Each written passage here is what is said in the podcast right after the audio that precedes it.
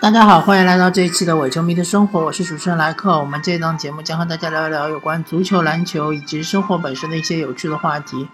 啊，这一期节目我们聊的话题比较多。嗯，啊，首先从嗯即将开始的这个嗯呃国足十二强赛开始聊起。那么呃，就在我。录制节目的呃这一天呢，国足将在晚上呃在马来西亚面对叙利亚队。嗯，很多人觉得好像这场比赛是胜券在握，或者说是很有机会拿下这三分。嗯，我们先看一下形势吧。叙利亚九分，呃，国足应该是，嗯，国足应。应该是五分，然后呃，伊朗已经出现了，伊朗是二十分，呃，韩国是十三分，呃，然后乌兹别克斯坦是十二分。那么我们就说，呃，中国队和叙利亚队现在他们处于的这个形势是不同的啊。叙利亚离乌兹别克斯坦其实啊，叙利亚应该是八分。叙利亚离乌兹别克斯坦其实只有四分的差距，而且他们少赛一场。假如说这一场比赛他们能够赢下国足，当然是最好。那么他们就呃和乌兹别克斯坦之间只差一分。但是如果他们不能赢下国足，打平也是一个他们可以接受的一个呃局面，因为他们打平的话加了一分，那么离乌兹别克斯坦只有一一场的差距，而且他们应该是后面还有对乌兹别克斯坦的比赛。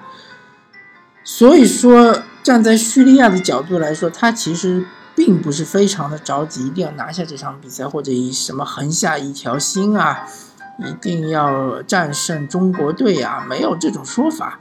而且我们看一下叙利亚的呃失失球失球数和进球数，他一共就进了两个球，拿到了八分，意味着他其实是有两场一比零，还有两场零比零。但是我们看他的失球，他一共就失了三个球，然后他输了三场，所以这三场比赛也全部都是零比一，证明这支是一支怎么样的球队？它是一支防守非常非常强悍的球队，而且他们的进攻其实也是比较差的，嗯。在我们这一组 B 组里面，除了伊朗队是进八球失零球，就是一球未失之外，叙利亚队是失球最少的球队。嗯，伊朗其实它是一种怎么说呢？它是一种实力碾压的一种踢法，而且它其实是有点收着踢，就是说它明明可以，比如踢你四比零，它它不愿意这么踢，他就踢你一比零，然后他就后面控控球啊什么的，就把你耗死。他是这种。省力的踢法，所以他就是，呃，相对来说进球也不是很多，他进了八个球，但他失球就非常非常的少。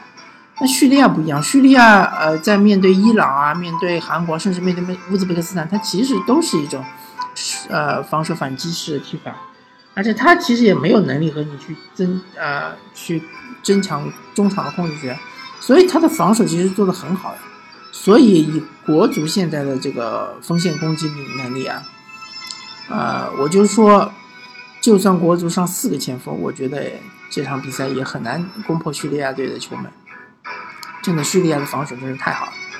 嗯，但是对于国足来说，他这场比赛其实呃拿一分的话呢，他就真的只有理论上的机会了啊。所以说对他来说，三分是非常重要的。那他。怎么样才能拿到这三分呢？他只能够是说想办法偷一个，然后呢，呃，就守住。因为叙利亚队我们也看到了，他的进攻能力是很差的。但是这个偷一个其实是非常非常难的，难于上青天。呃，伊朗其实，在叙利亚的主场好像也只不过是和叙利亚打成零比零平，然后是伊朗在自己的主场也只不过是一比零小胜了叙利亚队。当然，你可以说伊朗其实也是只不过一比零小胜了中国队。那么我们看韩国，韩国其实好像，呃，也只是在主场好像是赢了叙利亚，在客场也并没有赢叙利亚。嗯，所以说怎么说呢？嗯，不要太过的乐观。嗯，而且我觉得中国国家队现在这个形势，其实也没有什么呃，怎么说呢？就是体育场经常说一句话：“nothing to lose”，就是没有什么可以失去的。那么这场比赛可以全力一搏，但是真的如果输了，也就输了。后面的比赛就全当练兵，但是后面的比赛你必须要上一些年轻的队员。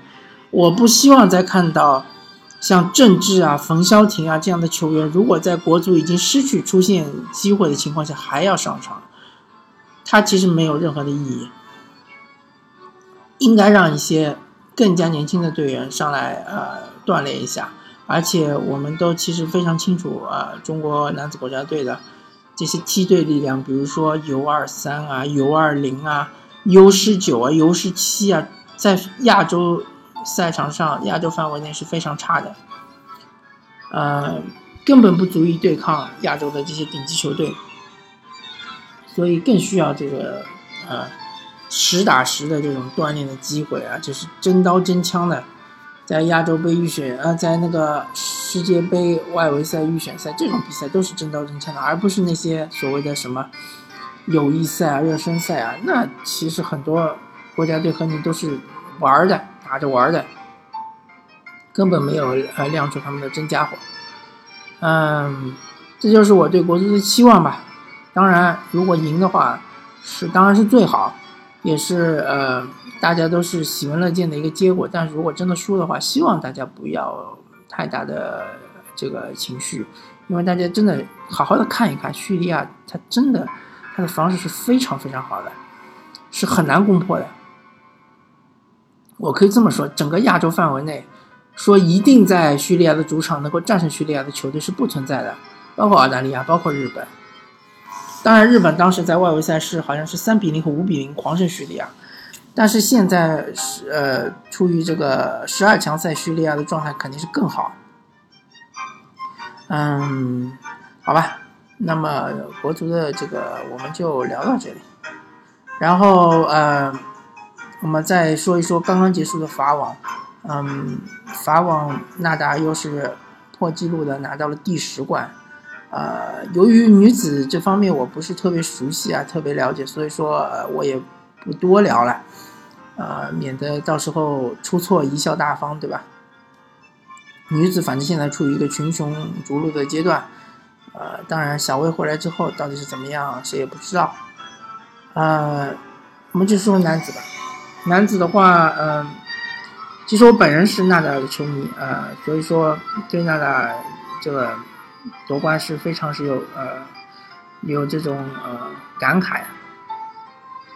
纳达尔其实是非常不容易的，他从伤病中啊恢复出来，然后他其实改变了他的打法，呃，他减少了他的旋转，呃，增加了他的这个呃发力和速度，而且他增加了他反手的攻击性。嗯，怎么说呢？呃，整个赛季打到目前为止呢，看上去好像是纳达尔真的是状态是最好的一个。啊，当然后期的话。嗯，费德勒也将会复出，复出到温网。但是从整个红土赛场上来看，纳达尔真是有统治级的地位。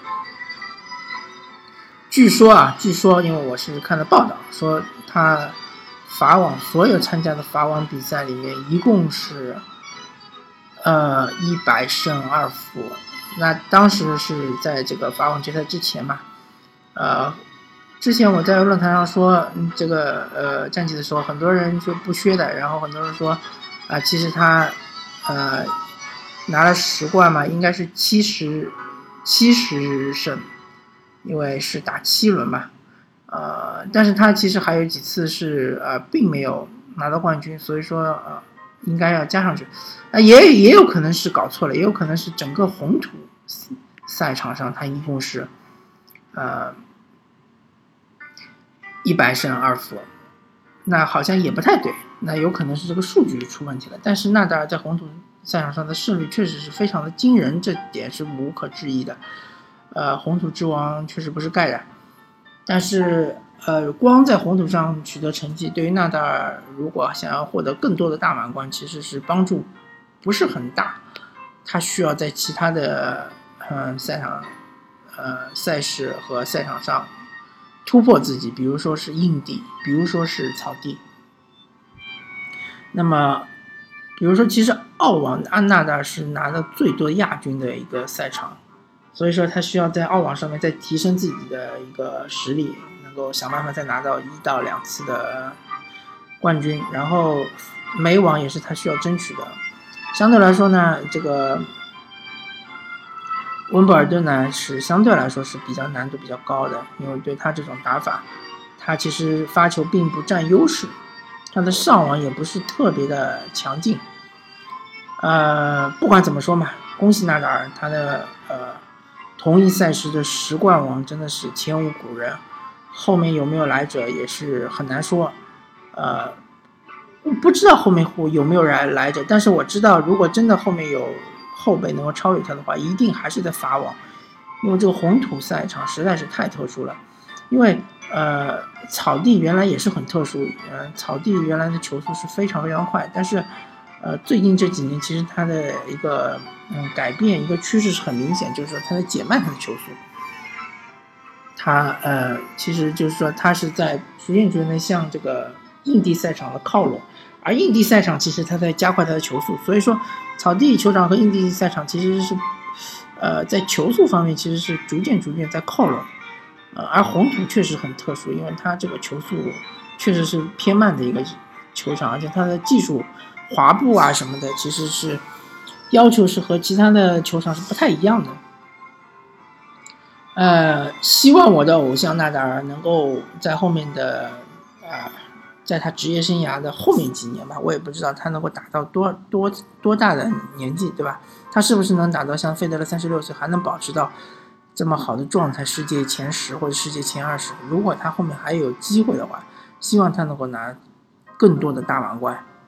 OK 吧？呃，法网我们就大致聊到这里，呃，然后我们就聊一聊啊，即将开始的中超联赛。其实中超联赛呃存在一个变数，就是说这一场国足的比赛，呃，国家队会派，嗯。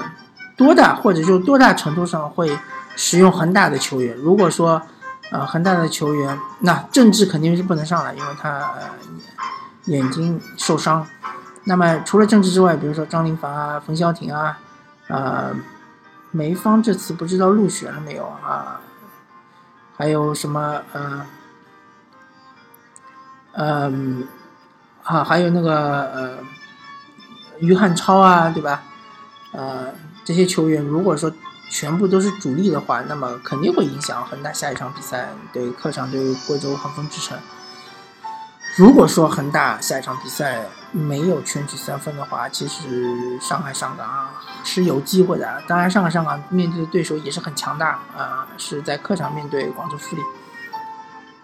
那么现在其实很明显看出来，就是整个联赛就是呃双龙戏珠吧。嗯，包括其实不单单是整个联赛，包括亚冠联赛，包括足协杯，其实这个趋势已经很明显了，基本上就是双龙戏珠。呃，所以说，在这边的话，嗯，就看恒大和上港哪支球队先开先犯错误。呃，我所谓的犯错误，就是说在一些该拿下的比赛没有拿下，或者踢平啊什么的，就像上港。啊，对重庆这场比赛，最后读秒时刻被对手扳平，这场比赛就是犯错误。啊，希望恒大和上港能够奉献呃一个很精彩的赛季。当然，我也更希望恒大能够在六连冠之后，对吧？呃，能够开始走下坡路。这样的话，其他的球队有机会可以更新，呃，可以就是长江后浪推前浪吧。毕竟恒大也统治了中国，呃。中超联赛这么多年，而且他的球员确实已经开始逐渐逐渐的开始走下坡路。嗯，好吧，中超我们就一笔带过，然后我们讲一讲重头戏，就是最近正在进行的 NBA 总决赛。嗯，非常非常的可惜，骑士的这一场胜利是其实是来的非常非常的不合时宜，时 timing 不对。其实如果说骑士这一场大胜是在第三场而不是在第四场，那么可能还是会有至少百分之二十到百分之三十的球迷认为骑士队还是有机会翻盘的。但是他这场比赛出现在第四场，至少我本人认为。骑士队肯定还是不能翻盘的，他最多最多能够再赢一场，我觉得是最多了。而且大大概率下其实就是一比四就结束了，因为呃，首先从概率上来说，零比三落后的球队在任何季后赛的一个系列赛里面都是没有翻盘成功过的，这概率为零。其次，呃。只能说，明显的在这几场比赛之后看出来，还是勇士的实力要高于骑士，高多少我不好说，但是确实是高于骑士。那么骑士是不是一点机会都没有呢？也不是。呃，第四场比赛我们就可以看出，骑士其实是有个很好的一个打法，就是用包夹，但是包夹是有讲究的，不是说谁都包夹。而是说包夹那些，呃，持球能力特别强的、特别有这个呃组织能力的球员，斯蒂文·库里、呃，克雷·汤普森，还有凯文·杜兰特这三个人，你有机会就包夹。但是包夹也是要付出代价的，就是要镂空一些球员，比如说追梦格林啊，比如说利文斯顿，比如说伊戈达拉，对吧？比如说什么麦考啊，比如说什么克拉克啊。但是，我们要知道，就是说，从收益和成本来说，包夹的收益取绝对是远远高于你镂空这些人的成本。但是，还是还有一点要注意到，千万不能把这些空当漏在篮下，而是应该漏在三分线外，让他们去投三分。所以说，篮下像克雷汤呃，像那个呃克里斯坦汤普森这样的球员，还是要呃正手篮下，比如说。呃，汤普森出去包夹的球员，那么勒夫就要镇守篮下。嗯，如果说你没有办法做到包夹这全部包夹这三个人，那么你至少要包夹呃斯蒂芬库里和克莱汤普森，因为这两个球员他的这个啊持球能力啊，还有他的这个控卫三分球实在是太无解了，甚至不是控卫三分球，就是一对一的面对你的这种有干扰的三分球也是很无解。呃，如果说杜兰特包夹不了，那你就让他得分，对吧？因为杜兰特的得分都是一些单打啊，呃，背身啊，都是一些有消耗的得分，你可以让他得分，让他降低他的效率，让他得个三十几分、四十几分，甚至五十分，对吧？但是他到了最后，肯定势必效率会降低。骑士发现这个呃手段，或者发现这个。呃，办法太晚了。如果说他第二场就使用包夹，坚决的包夹克雷汤普森和斯蒂芬库里，就放空你伊戈达拉，就放空你追梦格林，就放空你利文斯顿，就放空你其他的那些球员。